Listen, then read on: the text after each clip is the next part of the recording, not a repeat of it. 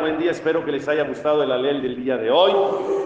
Mañana tenemos otra sorpresa más, bienvenidos a todos. Hazakim Uberujim. Y la pregunta el día de hoy para comenzar es, ¿qué hacen con las velas, con las mechas, con los vasitos que ya prendieron el día de ayer y hoy tienen que cambiarlos para encender los nuevos. ¿Qué hacen con los que ya se usaron? Más los que usan las ampolletitas. Quedan los vasitos. ¿Qué hacen con ellos? ¿Los guardas? ¿Hasta cuándo? Y en lo de pesas lo quemas ahí. ¿Metes los vasitos con lo de pesa?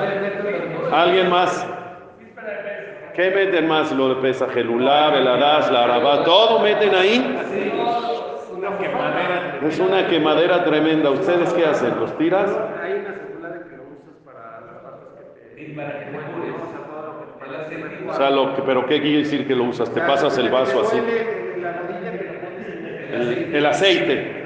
Ok, hay, escuchen, varias segulot. O dejarlo para pesa, para la quemada de pesa. O como dice Jackie, existe una segulá de que eh, lo frotas en lugares donde te duele, etcétera. Pero si lo van a desechar, si lo van a desechar, se puede desechar, ¿está bien? Nada más que hay que hacerlo con cabot. No puedes agarrar los vasitos y tirarlos al bote de la basura.